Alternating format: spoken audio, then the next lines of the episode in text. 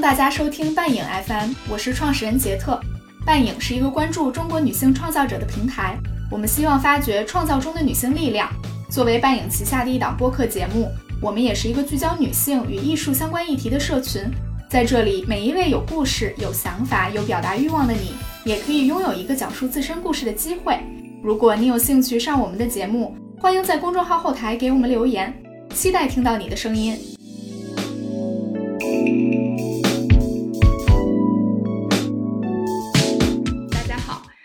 节目呢是由我和女性艺术季的另外三位主创一起来录制的。啊，我先来给大家介绍一下。呃，今天我们有一个特殊的主持人夏夏，然后夏夏呢，她是一位呃写作者，然后她在我们团队中呢是一个商务的角色，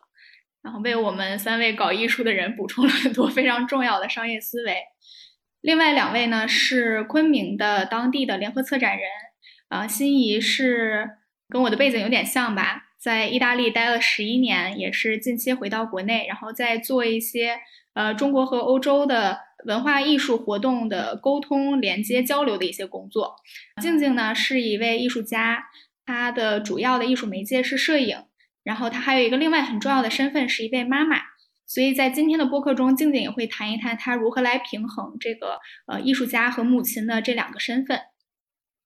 然后我们今天主要想聊的就是几个女生凑在一起做一个艺术季究竟有多难，以及我们三个比较阳春白雪、不 太沾地气的搞艺术的人这一路走来踩过多少坑。呃，接下来呢，就由夏夏啊作为我们的客座主持人来向我们提问。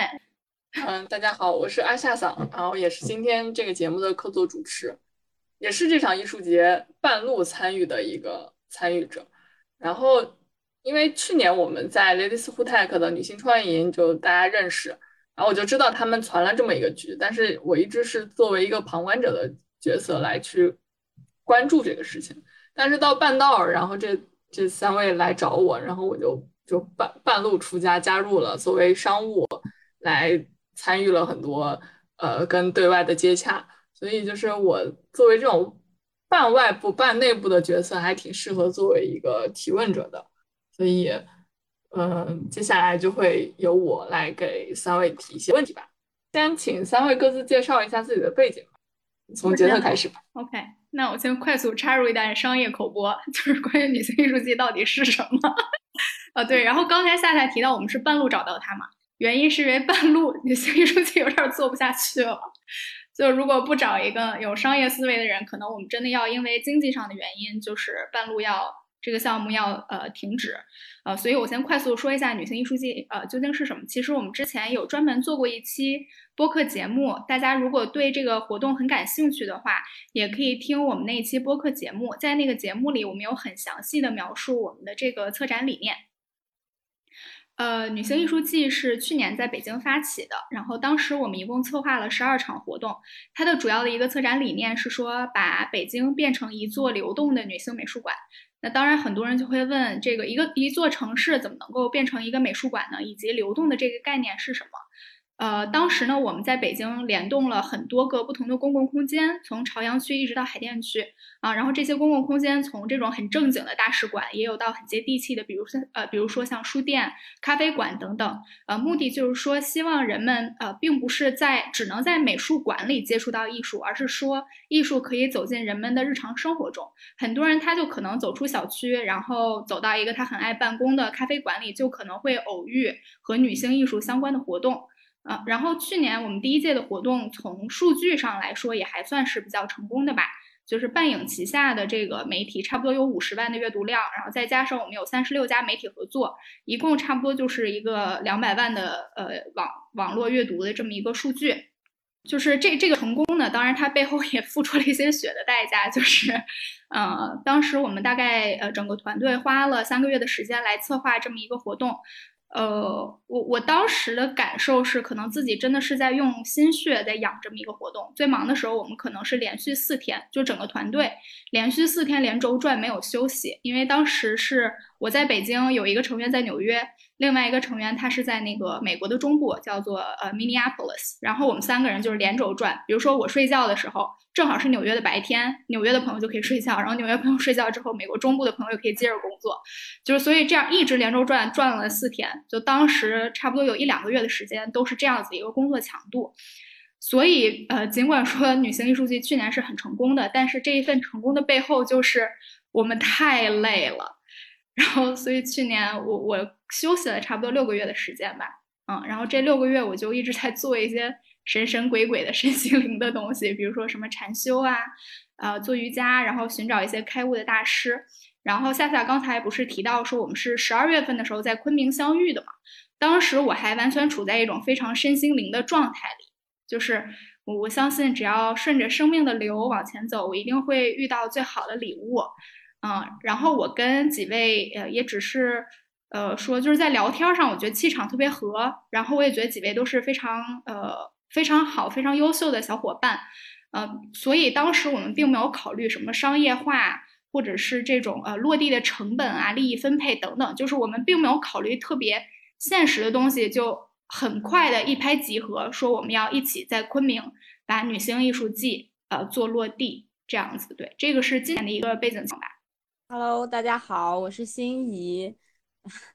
我的背景是我大概之前是零八年出国留学，然后我在意大利生活和学习了十一年，在疫情前一九年的时候回到国内，本来当时只是想回来过春节，然后结果就碰到了疫情，然后很多人就跟我说啊，你运气特别好啊，就是就错过了疫情，因为当时呃意大利作为欧洲的第一个爆发点，然后大家就觉得我特别幸运，后来。呃，各种原因吧，暂时就决定就是留在了国内，因为我的自己的这个学习和生活的背景，就特特别不想切断和这个意大利和欧洲这边的一些呃连接吧。就昆明本地来说，和意大利的连接不算特别的多，所以我就准备就决定了自己创业，做这个和欧洲的相关的文化和艺术相关的东西。然后我本身呢，不是就是艺术类的那个呃。学习的背景出身，然后我是学传播的。当时本来有一个想法是在欧洲，base 在意大利做一些传播中国文化的东西。现在等于就把这个东西反了过来。然后当时在 Ladies Who Tag 碰到杰特的时候，我特别印象深是我们在面试的环节，那个呃 那个 Ladies Who Tag 的那个呃制作人当时就跟我说说，哎，这个咱们这个昆明这一期里面还有另外一个从北京过来的小伙伴，他也是和艺术相关的，你到时候可以认识一下。下，所以我就提前心里就觉得，哎，到底是谁？我要来碰一下，看看能不能合作搞点事情。然后也特别有缘分，然后我们俩就是机缘巧合分在了一个组，然后就就碰到了。然后后来。呃，我印象特别深。刚才杰特说到，我们一拍即合，想做这个女性艺术季，就是当天我们特别快速的，可能就是十分钟到十五分钟的 快速聊了一下，说这是一个什么事情。然后他就很快的把刚才的那个他的那个商业介绍跟我们说完了以后，我们说可以，我们这次可以在昆明尝试做这件事情。所以带着一点冲动和感性吧，但是我觉得做到现在为止，还是呃，就是当初的那个直觉是对的。对我当时对心仪也是一个特别直觉的选择，因为当时 Ladies Who Tech 我们那个女性创业营里大概三十多个人，我应该只看到了心仪一个人，也 对此我也为三十多个人表示一下歉意。我我不知道为什么，就是心我跟心仪当时连话都没有说上，但是她站在很远的地方，我就一眼看到了这个女孩，我就直觉觉得她是一个做文化艺术类的人。然后当时我们要随机分组嘛，呃，心仪就是。就是我也不知道，冥冥之中就是像我的这一组慢慢走了过来，然后我就心里窃喜，我说，对，我就说，哎，真是缘分啊！对，嗯，大家好，我是强劲，是一名独立摄影师，然后现在也做着和摄影相关还有艺术相关的事情，然后我可能也想做影像疗愈的。呃，这方面的之后的探索，因为我个人是一个被影像疗愈的人，因为那时候上大学是零八年在重庆上大学，可能当时的状态比较特别，就是呃，去一个人背井离乡，再加上当时就是家人家有家人的离世，再加上重庆那边天气就是阴雨天，就情绪就比较容易压抑。当时我是摄影只是一个爱好，就是一个情绪的一个出发，一个一个发泄口吧。但是给了我很多缓解，还有一些嗯缓冲缓冲地带吧。然后嗯，通过摄影，我将自己就是拉回到一些可以用理性的眼光去重新看待自己和周遭的事情。嗯，就有一些。给自己的力量，就是转化成了一种内心的力量。然后我当时拍的一些照片，其实也是，也是一种自己情绪的宣泄，但是就是带有很强烈的情感去拍摄的。之后也希望有机会可以展览出来给大家来看。然后我现在还有在做，就是呃，从事摄影的，肯定就是也会拍一些呃普通的人啊，也会拍一些商业的摄影。拍纪实的照片会更多一点，因为我更关注普通人的喜怒哀乐，所以也是毕业之后一直就是在从事摄影相关的，现在也是以摄影为职业，所以大概也有十年的摄影经验了。嗯，目前就是在策划自己的一个长线的摄影项目，以及摄影的书籍和摄影疗愈的内容。嗯，我相信机遇总是给有准备的人的。对我是又是一个非常相信感觉的人，所以巧合也是一种必然吧。通过呃《Ladies Who Tech》里面和杰特的交谈中，发现我们有很多共同关注的话题和正在做的事情都很契合，于于是就很自然的加入了这次的女性艺术季，也很荣幸可以作为联合策展人的。呃，身份来加入这次的活动。那杰特为什么想要在昆明做女性艺术季的第二季呢？是因为就是在昆明认识的这两位策展人吗？那还有什么原因会选择在昆明这个城市？我觉得，呃，肯定第一个原因，它是一个就像刚才两位说的嘛，它是一个直觉的，并且有带有一些冲动的一个决策。然后另外一点的话，就是因为。呃，其实，在我原本的计划里，我就希望女性艺术节它可以是在不同城市之间流动的。就像我刚才说的，去年的活动，我们把北京变成了一座流动的女性美术馆。那“流动”这个词是什么意思？啊，可能很多人第一个会想到的是 gender fluidity，就是性别的流动性。啊，认为性别的这种呃认同它是呃动态的变化的。比如说。呃，女性她在职场中，她可能和自己的男性特质更加认同，而当她回归生活的时候，她的女性特质会更加强烈啊。就这个是 gender fluidity 这个呃性别理论中的一点吧。啊，那除了呃性别以外，其实城市的空间它也是流动的。嗯，不知道大家有没有思考过城市空间的它的一些性别属性？就比如说在我们的潜意识里会觉得篮球场它是偏男性的，而呃购物商场它是偏女性的。嗯，所以当时我们在选择这个活动场地的时候，就是刻意的想要去打破城市中人们对于这些空间的一些性别刻板印象。嗯，因为我们在想的话，如果可以打破，那是否可以从某种程度上也去重塑大家对于性别的一些想象和构建？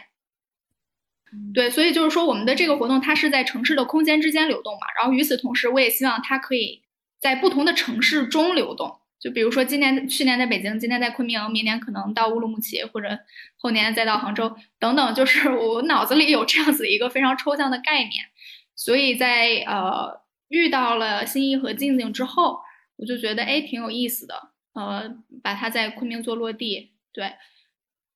就是流动到昆明，它并不是一个商业性的决策。就很多做商业的朋友听到我这个。呃，决策之后，其实他们都有一点讶异，因为从一个企业发展的角度上来说，呃，第二年的活动落地在一个，就是呃，怎么说呢？第二年的活动落地在一个可能文化事业发展并不是那么尖端的地方，对于项目方来说，不是一个很有优势的点。呃，所以这更像是一个艺术家或者是一个有点像做在地性研究学者式的决策。然后这个角色本身也确实让我们在落地的过程中吃到了很多的苦头。然后一会儿我们也会 聊一聊我们都踩过怎么样的坑。嗯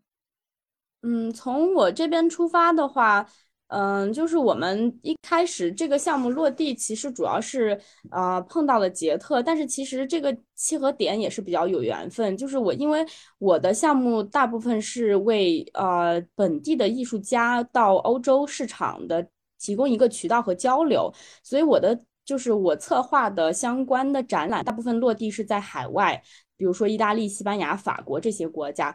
但是我本人在计划当中，就是很巧的说，今年想要在昆明落地一个展览，但是当时我没有特别具象的概念，然后碰到了捷特有这个流动美术馆的这个概念，也是就是真的是机缘巧合，然后我就觉得，哎，如果可以一起做这件事情也挺好的。然后我自己因为刚从国外回来，在本地创业，其实我也发现，就是嗯，随着我们云南本地的一些经济发展起来之后。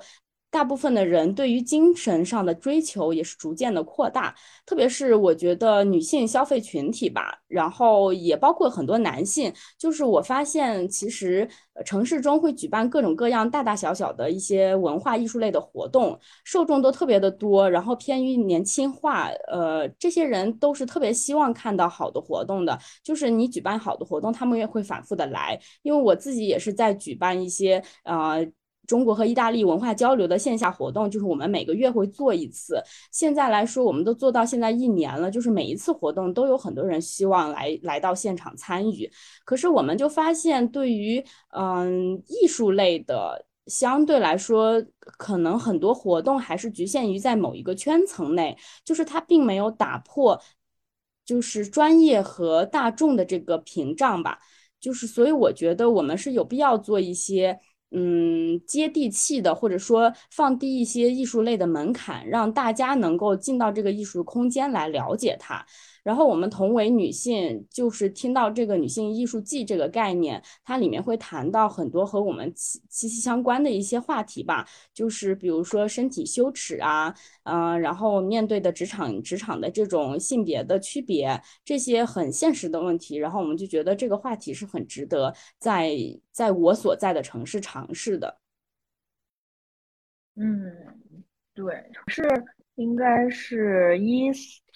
呃，一三年的时候来昆明的，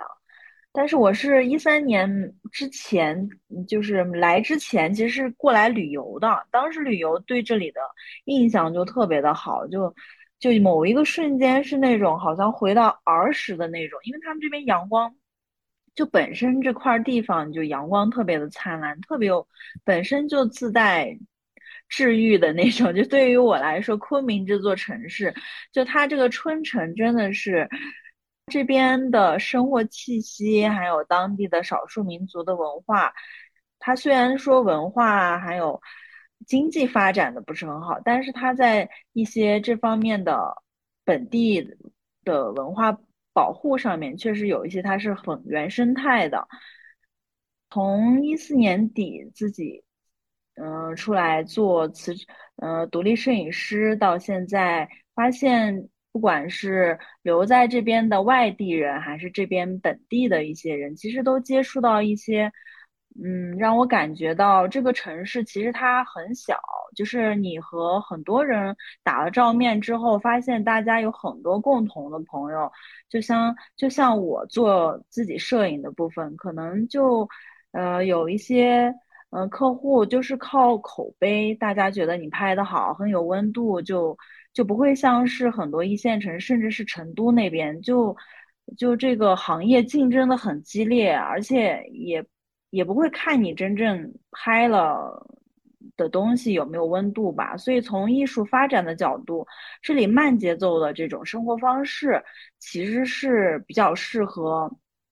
嗯，生产艺术家的，但是艺术家怎么再去做推广和艺术市场和艺术从业者之间的良性的竞争，可能就不会特别的好。这也是我希望我们后面，嗯，可以迎来一个比较好的、更好的一个良性竞争的一个市场吧。但是对我个人来说，我觉得这也是一个在不断探索和，呃，自我探索的一个过程。我也很愿意。享受这个过程，并且接受一些不确定和一些风险的挑战吧。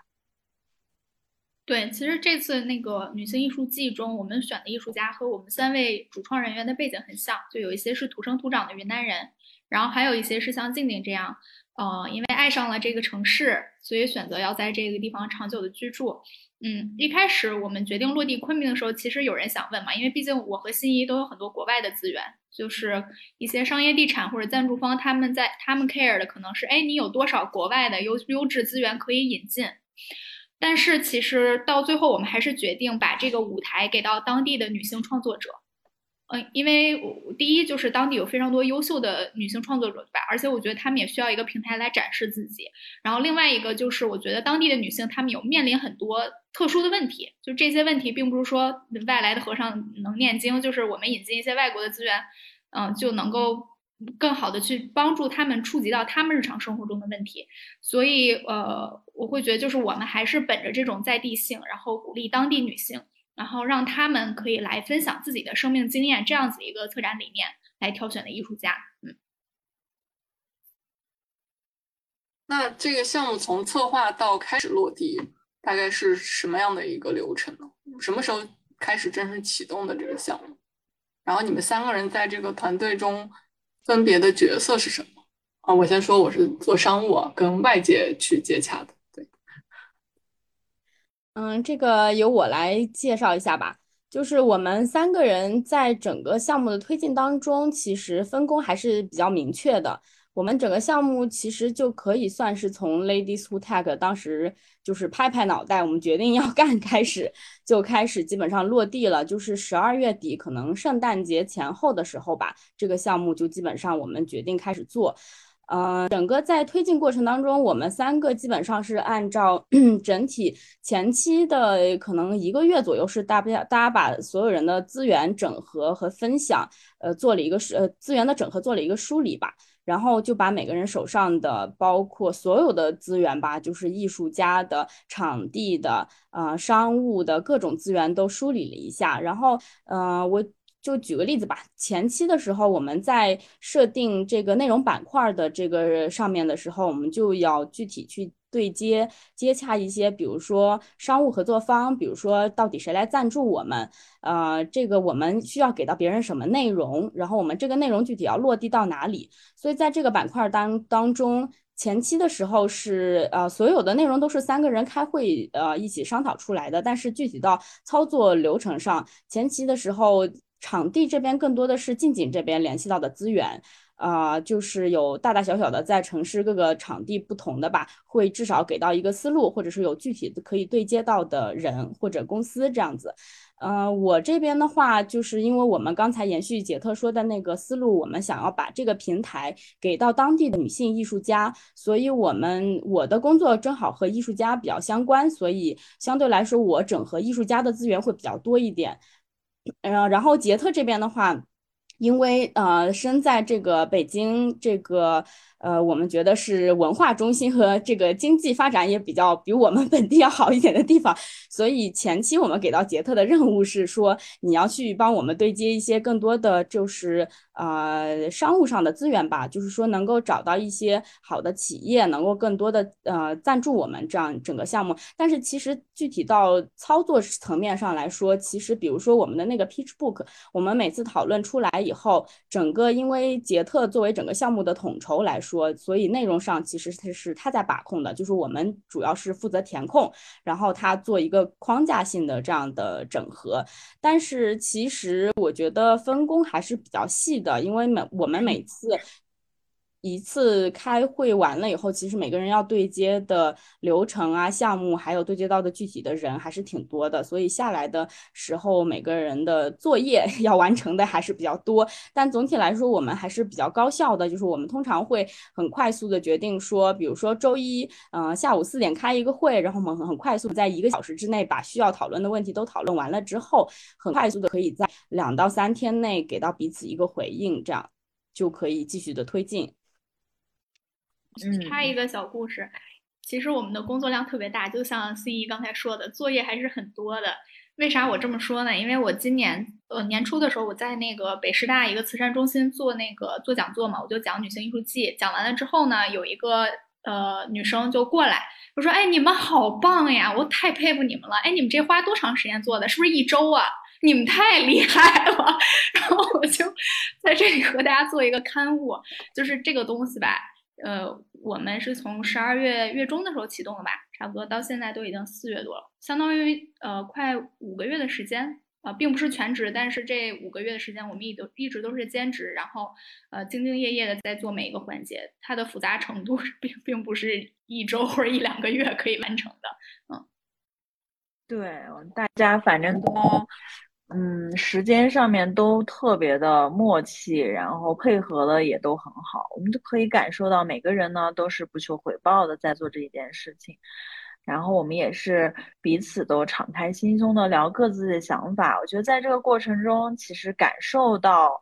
呃，女性在帮助女性，还有互相支持的这种力量特别好。虽然说开始的时间也很早，当过程中推进的，大家其实还是非常的，嗯，也也挺不容易的，也有一些很不太顺利的。但是我们都是在互相鼓励，也希望对方都不要泄气。就是我们彼此都是各自的核心的力量，力量。我们希望心底。相信的东西是坚定的，尽管在现实中可能不那么容易实现，但是我们还是希望这个活动最终是以落地的形式和大家见面。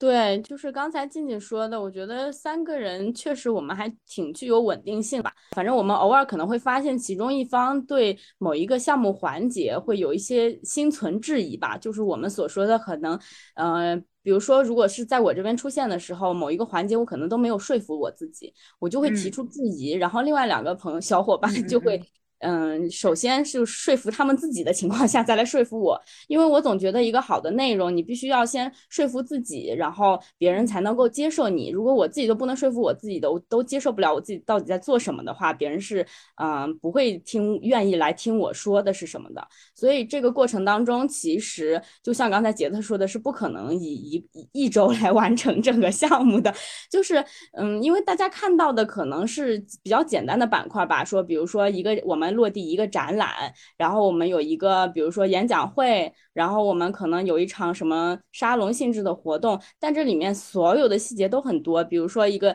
呃，我们的演讲会，可能我们要邀请嘉宾，我们最终可能邀请了八位嘉宾来这个里面，但是我们前期可能是从三十个人或者甚至更多的人里面一个个筛选出来，并且是一个个去对接大家的时间、选题各方面能不能和我们这个内容所契合，包括我们前期，因为我们这个项目当中。中有一个公益，呃，公益的这个呃板块，我们希望我们的这个项目在最终如果能够产生一些盈利的部分的话，我们希望可以捐赠给呃当地的公益组织，可以做一些完成一些呃社会。公益的部分，所以在这个筛筛选这个公益伙伴的时候，我们也特别的小心。嗯，就是我们会列出一个很长的名录，然后一个个的去做功课，去调查说他们是不是真的是公益组织，他们是不是真的在做公益，然后他们的公益最终是帮助到了谁，这些人是不是和我们的项目所有契合点？所以这个分工真的是体量真的很大，并且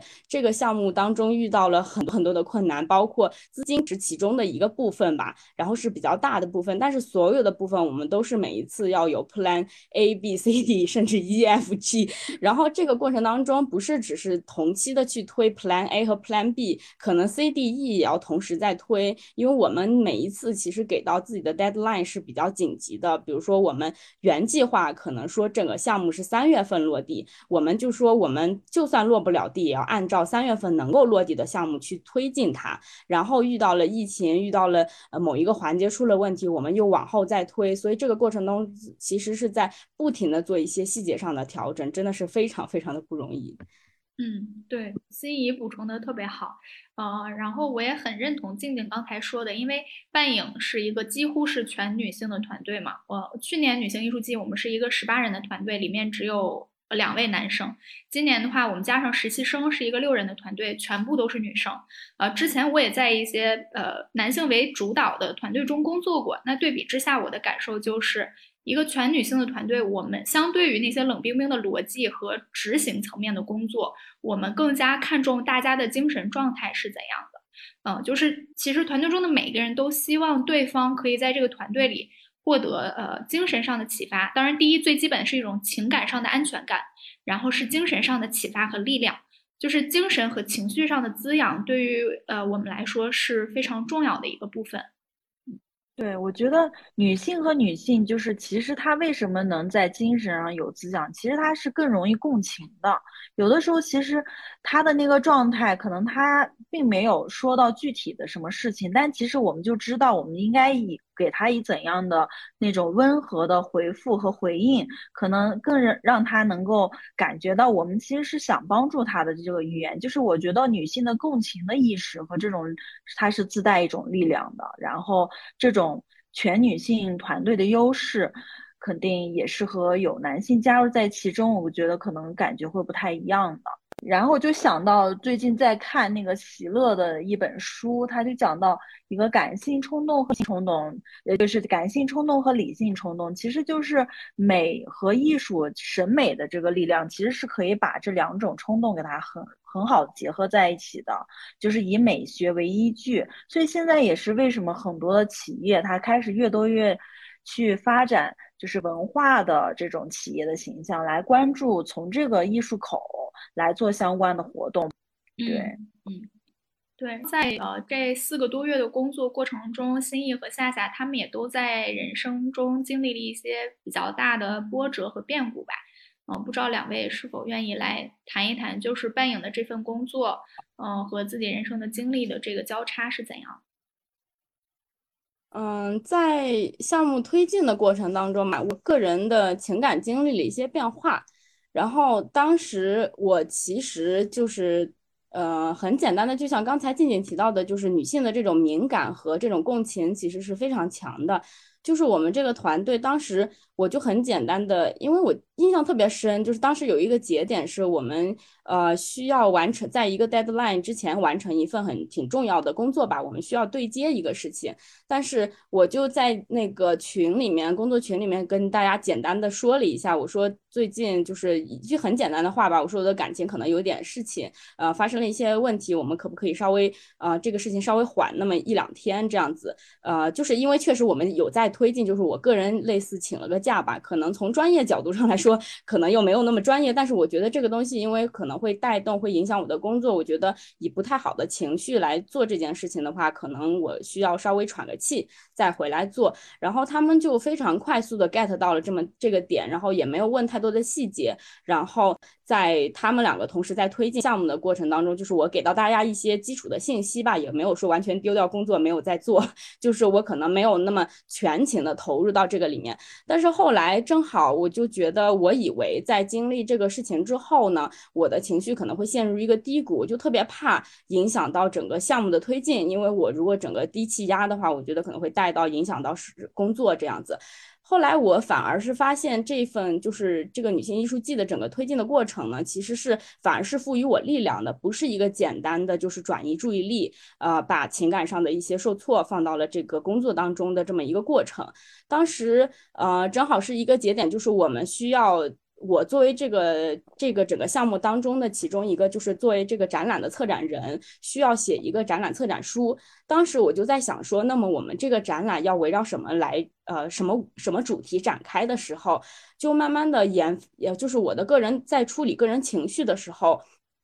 就慢慢找到了，就是我觉提出了想要从这个恐惧这个词出发，就是涉及到我们女性从生命的出生，可能一直到生命的结束，都会面临的很多的恐惧。这些恐惧就包括我们刚才提到的，比如说。对于你呃整个整个就是女性的一些标签，现实给到你的标签啊，一直到一些物理的恐惧吧，就是比如说一个人走夜路的这种恐惧，然后我们就慢慢的在讨论当中衍生出了我们要在这个展览当中可能会呈现几个过程吧，从我们直面这个恐惧到这个恐惧之后产生的愤怒，就是我要去改变这个恐惧，我要去战胜它，到慢慢我找到了平静，超越它，最后。我实现了我的蜕变，找到自己真正觉得可以去面对它，甚至我的这份我自己蜕变之后，我可以有这个力量去帮助别人的时候，我就发现，其实我在写这个策展书的过程，其实也是我自己好像也就经历了这么一个过程。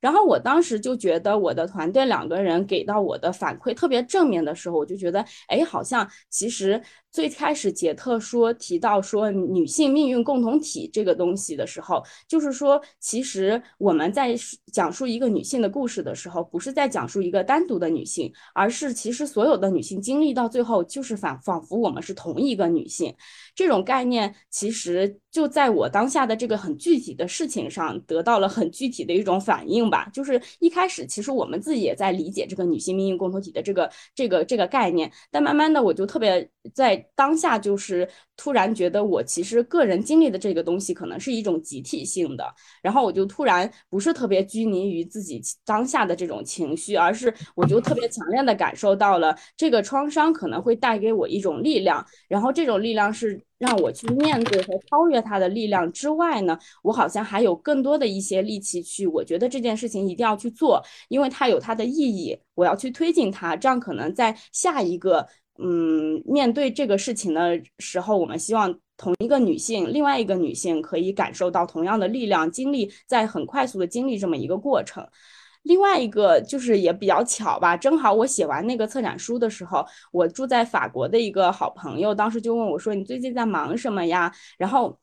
我就和他分享了我们的这个项目，然后他当时给到我的一个回复，我就觉得还特别感人。他当时就说：“哇，你真的是活成了我理解的那种书里面的这种那种女生。”我说：“此话怎讲？”然后他就说：“就是你刚才聊到的什么女性命运共同体啊、女性主义啊这些琳琅满目的精神世界，对他来说，因为他生在自由的法国，就是他会一直去吸收或者是一直是阅读相关的内容，但他自。”自己一直就觉得他是一个相对边缘的，没有特别的 involve 在这个整个事件当中的感觉。可是他就没有想到，说我跟他这么近的一个人，就是我在他身边，在他的朋友圈，然后跟他关系这么近，竟然就已经真的是有人在对于这些话题当中，已经真实的实现，在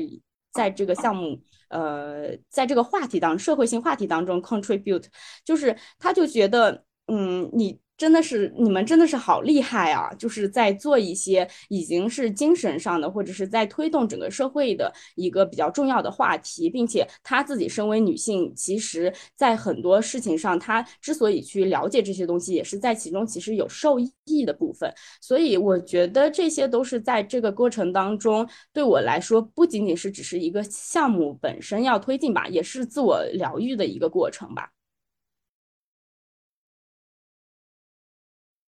嗯，其实这个事情上我也有同样的感受吧，因为我大概也是从三月二底的时候开始经历了一个比较长的低潮期，然后工作也停滞了。那我索性也说想休息一阵子。嗯，其实，在三月刚开始的时候，我是整个人都是非常的呃在跟自己相处。然后这个时候，杰特他们找到我说要来一块儿做这个事情，我觉得。基于我对他们三个人的了解和认识，以及我对这个事情的认可，我说 OK，那我来加入。其实加入之前也是知道这个事情，就大家其实就是在投入自己的时间精力，在做一件就是呃几乎是没有收益的事情的。但是嗯，每个人都特别的充满热情，然后我我在这个过程中也很大程度上被感染了。一方面来说，就是当你是在一个非常闲散的状态的时候。但是这个项目在推进，其实就是项目的推进过程中就会开很多的会，不仅要跟就是这三位开，还有跟一些就是嗯潜在的合作方或者说赞助方来开会。其实，在我中间有个阶段，我其实是挺抗拒去开会或者说去跟人交流的，因为自己的情绪是在一个比较低的阶段。但是呢，就是嗯，当很多人都在等着你，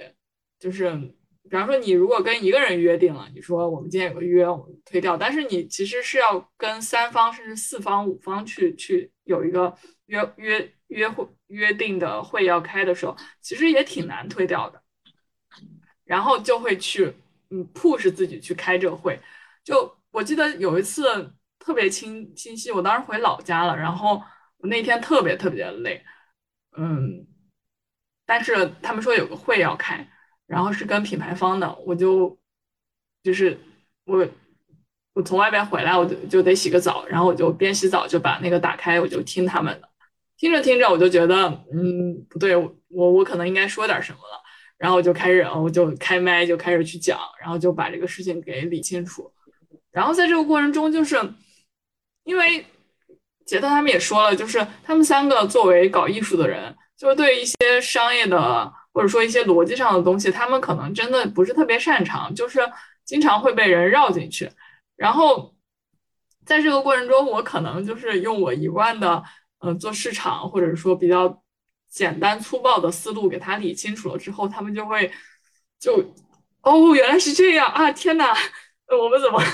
然后在这个过程中，我其实是被肯定了。然后我被肯定的过程中，就是觉得自己是被需要的，被需要的过程，而且是这种感受是非常非常强烈的。就是当你在一个，呃嗯，作为一个边缘的人物，有有每天都很游离，一个人在家里边的时候，这种，嗯，被需要和被肯定，其实会给给到给到力量。然后我在这个过程中，我也就会，其实也跟杰特私下开了很多的小会，然后去。跟他说分析啊什么的，包括后面我们会聊到的半影的商业化的问题，就是我自己有了精神来做这件事情。同时，我觉得当你在一个女性的团队里边的时候，其实大家都是非常敏感的，大家会对团队成员的这种情绪的变化或者状态的变化，大家其实是都是有感知的。然后，嗯，其实一开始我还没有就是。主动去跟大家说我在那个阶段遇到的一些困难的事情，但是就是，呃，当我在这个团队里待的越来越久，我其实感受到一种，呃，很强烈的安全感吧。所以我在有一天我就说，啊，我最近不太好，你们关心关心我吧。然后这三个人就分别的私下跟我就是来进行了很就是单独的很深入的这种交流，就是是一个情绪的回应。啊，说的我要哭了，都抹眼泪了，都抹眼泪了。远程 拥抱，对，抱抱。对这种情绪的拥抱，这种情绪的呃回应和真的很重要。是的，是的，因为那种起伏，还有你自己经历的，好像都是我们自己曾经经历过的，也知道你现在处于那种状态是一个怎样的。被困住的阶段，所以就很有那个共情心，就就那种关心，好像就是好像是自己也正在经历一样的，但是我们又好像已经站在门口，就是这个洞口，就看着你在那里，就想拉你一下，想让你早点出来看看外面这个很光亮的这个世界。对，其实其实可能跟你说完，可能。可能过两天我自己也会陷入这样的情绪里面，然后其实这种情绪对于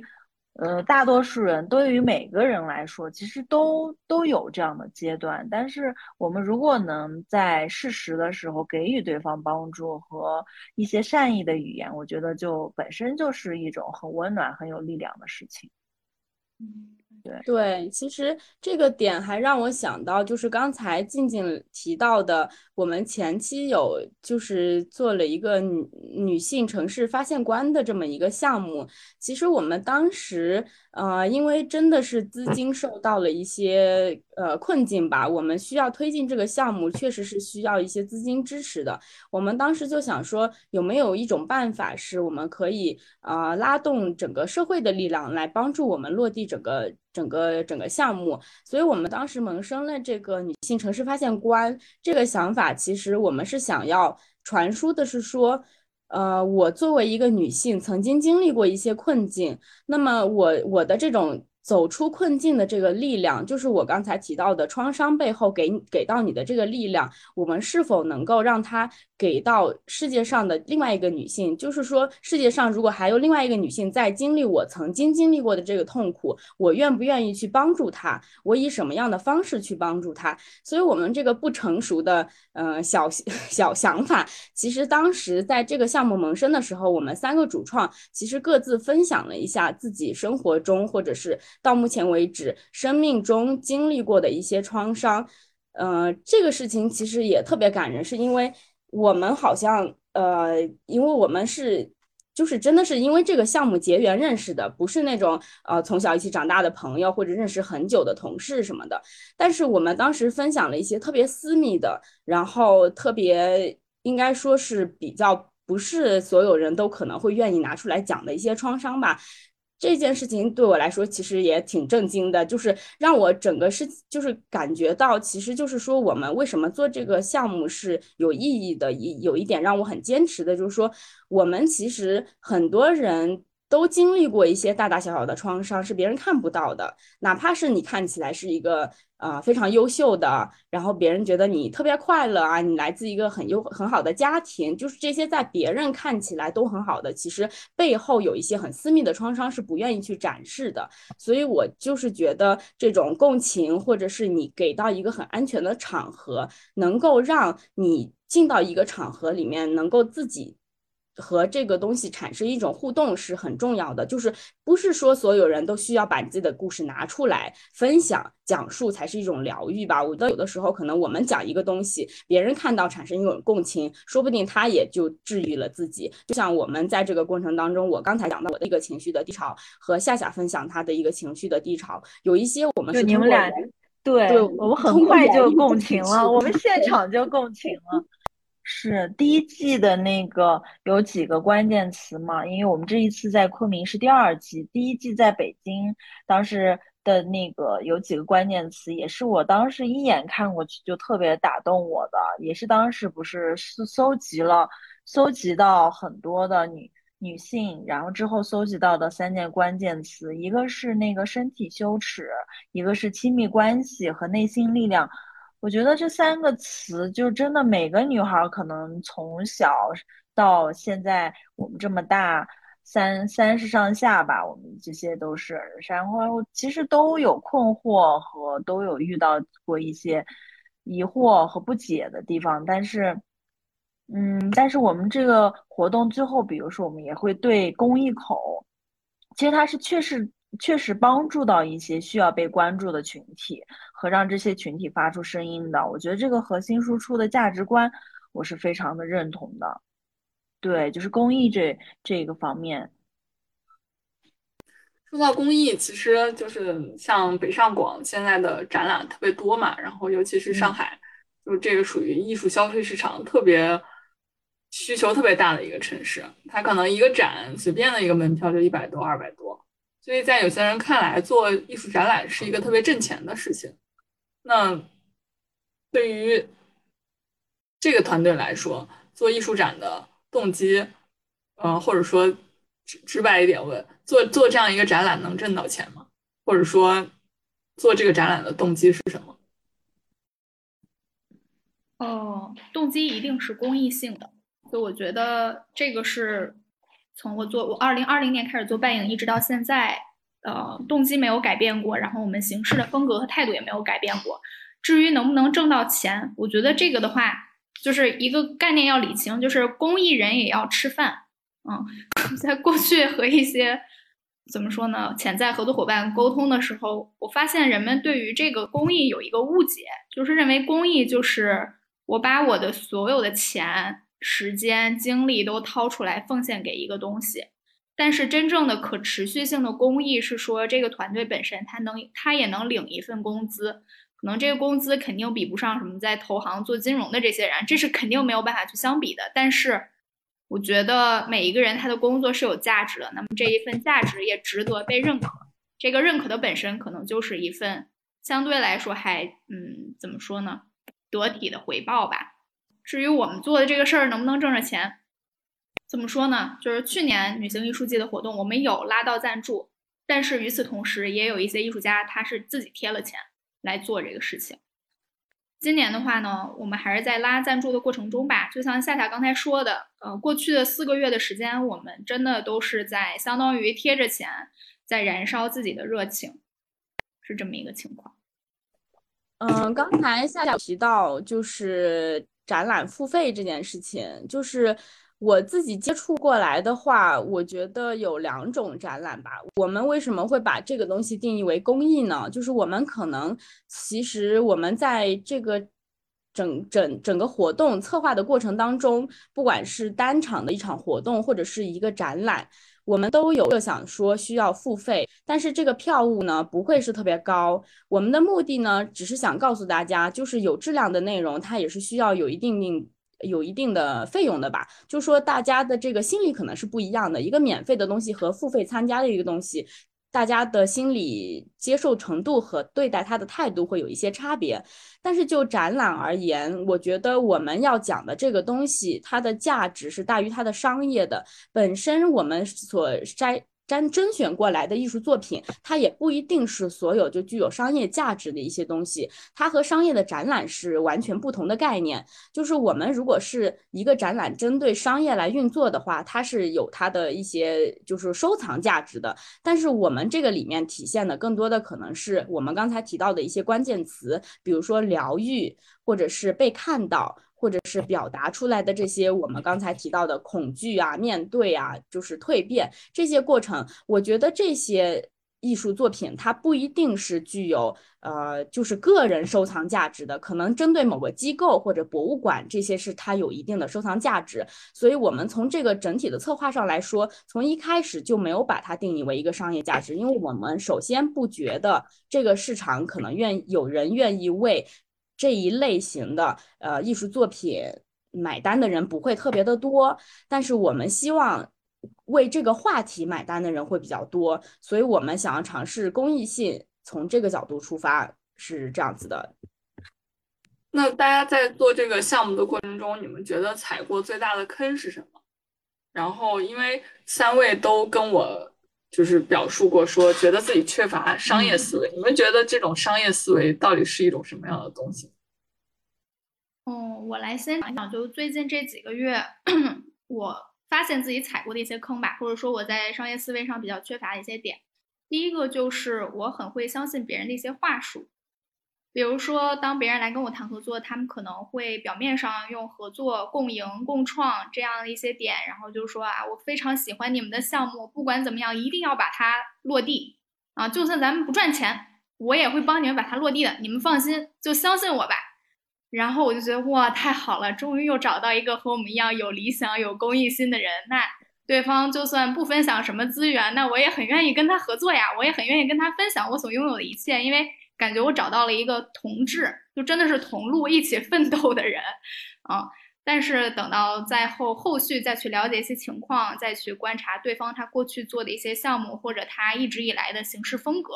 我会发现，哎，并不是这样子的。可能对方他真正的目的和他口头上所表述的东西的差距是很大的。嗯，另外一个呢，不能说我踩过的坑吧，但也是我最近。发现的一个现象，然后让我有一些警醒，就是我发现有一些潜在的合作伙伴，他会一上来就和我讲述一些他比较悲惨的经历，呃，原因我也很能理解，因为他可能长期关注半影，然后知道我们有做一些，比如说这种呃性暴力疗愈工作坊啊等等这种艺术疗愈的课程，就是对方他是在已知我是一个公益人的情况下，然后很坦诚不公的和我分享了一些。小时候可能是被被家暴或者被这个校园霸凌的一些经历，啊，然后希望通过这种方式来和我产生一个比较呃快速的情感连接，然后由此来达成一些合作，可能是这样，对方的意图可能是这样，呃，然后我一方面当然我和他们的经历是有一些共情的，但是另外一方面我也就是想给这些朋友们提个醒吧，或者说可能未来打算采用这种方式的朋友一个小小的。警醒，因为呃，我我其实会更加希望，尤其是女性在工作场合中能够更好的去保护自己的边界，因为有的时候的过度分享，它是会造成二次伤害的。呃，我举一个例子，就是过去在我们的这个性暴力疗愈课程上，有一个女同学，她在第二次上课的时候，突然有一次给我们全体同学发了一篇非常长的微信，讲述了她从小到大的所有的经历。然后当时我们全班同学很为她开心，就说啊，他终于愿意打开了，他愿意相信我们。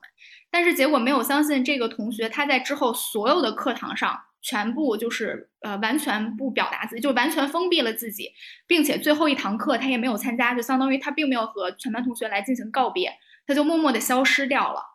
然后我们在和老师复盘的时候就谈谈到，其实呃过度的袒露，它是一个就是。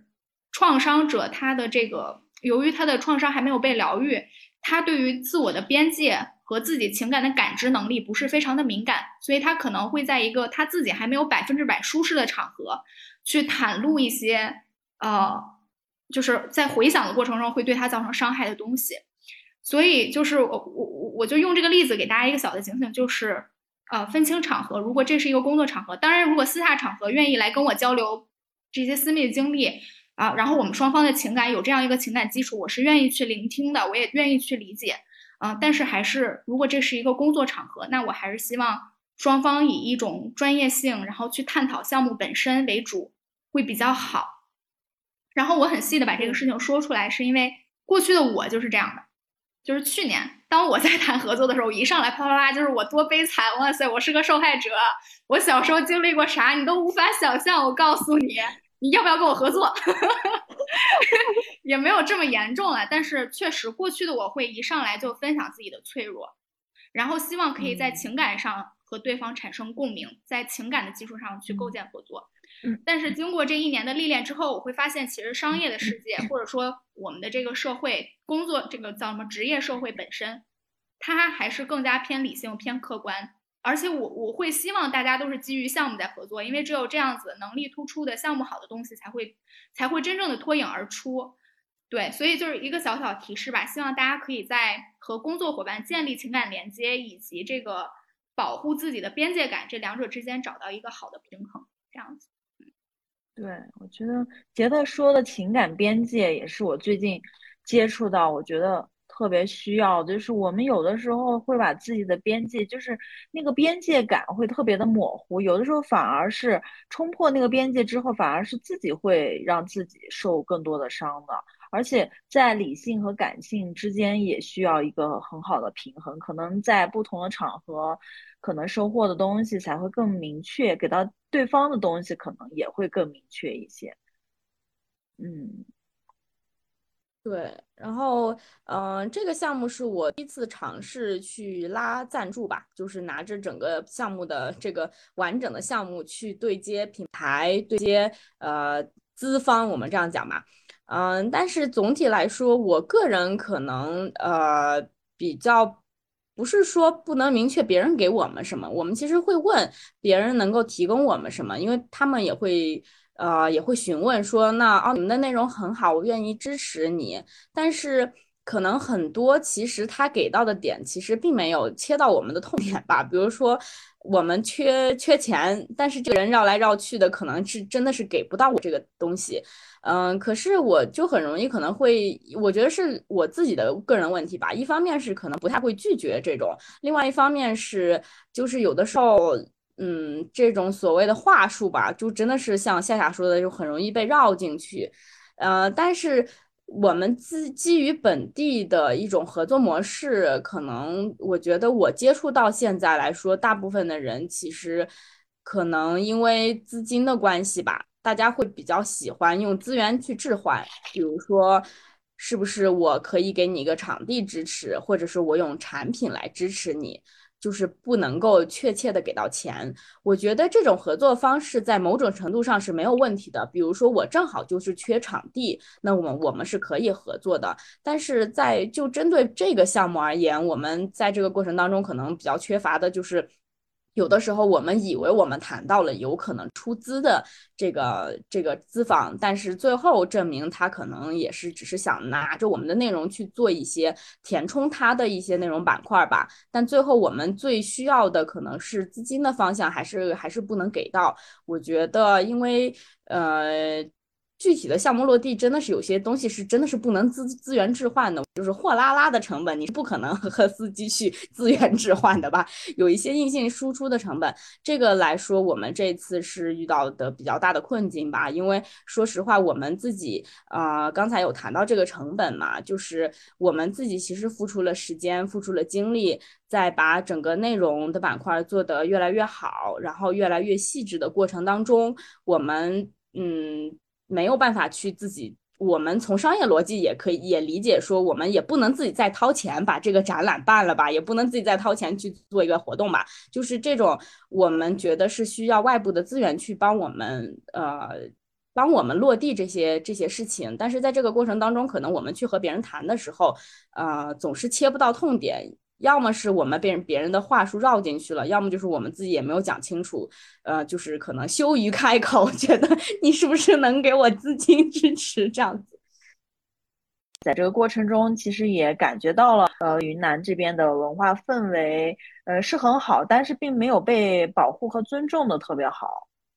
但是当地的人呢，还是希望可以看到。嗯呃很多有质量的活动，就是确实还是需要这样子的艺术活动的形式。但是呢，市场和一些潜在的资方，他们其实是希望可以很快转化成效益的东西。加上可能现在的这个疫情，嗯，波动还有这种市场局势不太好，所以企业也可以理解他们是有这样的压力的。面向于现在的这个疫情和市场，确实可能是需要一些时间和希望，可以之后有看有没有柳暗花明的时候。不知道夏是否愿意来总结一下，就是我们踩过的这些坑的一些解决方法，或者是你的一些建议有啥？嗯，首先我觉得就是第一个点，就是在我们拉赞助，就是去谈赞助的时候。嗯，就或者说跟一些合作方聊的时候，就就像大家说的，很容易被什么共创啊、双赢啊这种话绕进去。我觉得就是在前面的客套结束之后，很明确的问一下他能提供什么，嗯，然后我们能提供什么，然后重复一下，就他说完之后，你再重复一下。因为他在这个过程中，他肯定会给你说很多，你要把他说的话里边提炼出来，你重复一下，是不是这？你是不是能提入提供这一二三？这一二三什么时候能到位？是不是对不对？你让他明确一下，这个是很重要的。因为我觉得你们就是在，比方说之前我们谈的其中有一个里边，就是就一直在沟通，一直在沟通，但是从头到尾没有人去明确这个他能提供的东西到底是什么，什么时候能到位。然后以及我们需要去提供什么，这个是很清楚。就是重嘴说的话，我觉得这一点是很重要。第二点就是，嗯，也也也也有点类似吧，就是在我们去拉赞助的时候，嗯，甲方也会说一些模棱两可、云里雾里的话，你还是要从他的这些话里边再提炼一下，你再问他，我们提供这些东西，这现在是我们提供的，我那我们提供这些东西能不能够满足你的需求？就是一个是从别人提供的东西里边儿，呃，来确认我们的需求；另外一个就是从对方的需求里提供我们能够去满足对方需求的东西。就是我觉得这就是一个呃，听懂话中有话，再把这个话中的有话给他就全部打开，不要大家在云里雾里的去绕了。就这个，我觉得是很很很重要的一件事。然后其次就是，我觉得这个也是我之前经历过的，就不要害怕谈钱，就做做商做就艺术家，或者说在没有去呃做这种很具体的商务洽谈的时候，大家其实是是很怯于谈钱的。但实际上前面该客套的完了之后，我们就说这个几万是几万的事情，谈开了来说，其实我觉得反而是提高沟通效率和成本的一个很好的事情。然后另外一个就是及时止损，就是这个过程大家应该也有感受。就第一是你对你这个合作过程中，你就是第一直觉或者说觉得不太好的，你你到了某个节点，你觉得即使他能够 offer 你这个赞助或者是合作，你可能觉得这个人不太行。那我觉得一定是要相信自己在这方面的判断。第二个就是还有一些在沟通成本上。会花费比较高的，然后做事情可能翻翻来覆去的，这种我觉得就及时止损嘛，就不要跟这样的人再去耗消耗下去了。所以我觉得几位通过这一次的落地，也感觉到肯定是在这个方面会有很大的成长的。然后最后我想问的就是三位从这次嗯艺术节的落地执行的整个过程中，最大的收获是什么？嗯，其实之前在咱们四个人的呃有一次会议上，我也就是明确表示过我对这次机会的一个感激吧。就是我会觉得，呃，今年在昆明的活动真的是我人生 中遇到过困境比较多的一次艺术活动，都已经搞了四个多月了，然后我们现在还是在拉拉赞助这个事情上磕磕绊绊。嗯，但是我觉得正是因为这些困境，让我的。呃，怎么说呢？处事观有了一个一百八十度的大转折。我觉得过去的我就是一个非常阳春白雪、不接地气，然后活在那种学术象牙塔里面的人。就我会很在意这个策展的理念是什么，我在意我请到的艺术家是谁，但是剩下来的工作我就都不会特别的在意。然后可能过去也有些老天爷的眷顾，就是因为一些运气的原因，其他的这些落地的元素它会自然而然的被解决掉。但是今年到了昆明，我发现情况并不是这样。然后我也就是怎么说呢，和现实世界有了一次更加深入的交交互吧，和解了，对，和解了，对，嗯，我觉得正是因为这些困境，我才真的是。人生第一次，我去思考什么叫做商业，然后什么叫做经济学。然后我觉得我这么一说，可能很多听众都要笑话我。就是感觉你以前是飘在天上，现在是你落地了。对，然后我也就是，嗯，怎么说？第一次我去学习，更加呃好的去聆听对方的需求，并且站在一个乙方的角度。就是我怎样能够去打磨我的产品，整合我的资源，然后去更好的满足对方的需求，并且为对方创造更多的利益，而不是完全只为我自己的展览考虑。嗯，我觉得这是一个特别大的思维上的转变。所以其实我非常感激，就是今年四个多月以来遇到的一系列的困难，然后也非常感激三位小伙伴在这个过程中。陪着我一起成长，所以我们项目还没落地，杰特先落地了。对，让你两脚着地儿，踏踏实实的。对对，嗯，我觉得我的角度的话，可能是我觉得收获了一个非常优秀的团队。嗯，在刚才也反复提到过，我觉得我们就是其实我们每个人在这个过程当中，虽然我们的项目推遇到困境是外部来的，但但是我们团队就是在完成工作的时候都是非常的高效，呃和非常的专业的，然后大家也是很认真的聆听彼此的一些呃。